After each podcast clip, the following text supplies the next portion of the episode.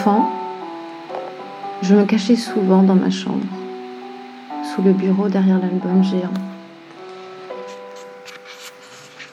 Je tournais les grandes pages et voyageais à travers les continents de papier, survolais les pays, m'émerveillais devant les symboles qui nourrissaient mon imaginaire, voguais sur les océans avant d'échouer sur l'un des pôles.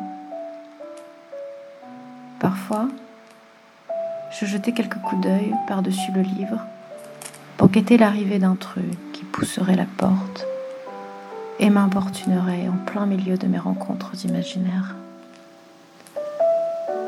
Cet enfant qui rêve derrière les livres et les fenêtres n'a jamais quitté mon corps. Elle s'est nourrie de chaque instant de ma vie.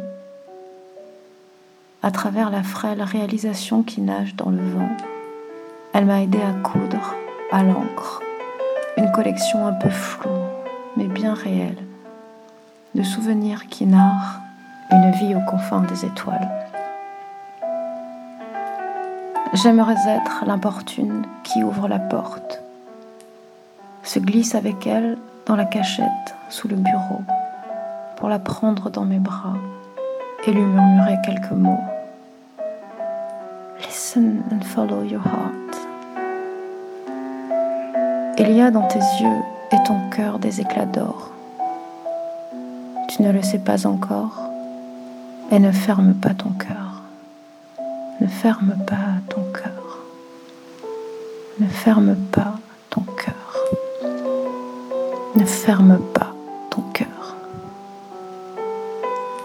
Peut-être que tout a basculé avec des lacets trop longs, une chemise tropicale, des yeux bleus des chaussures d'aubergiste à la mode, des Santiago, ou peut-être des cheveux longs.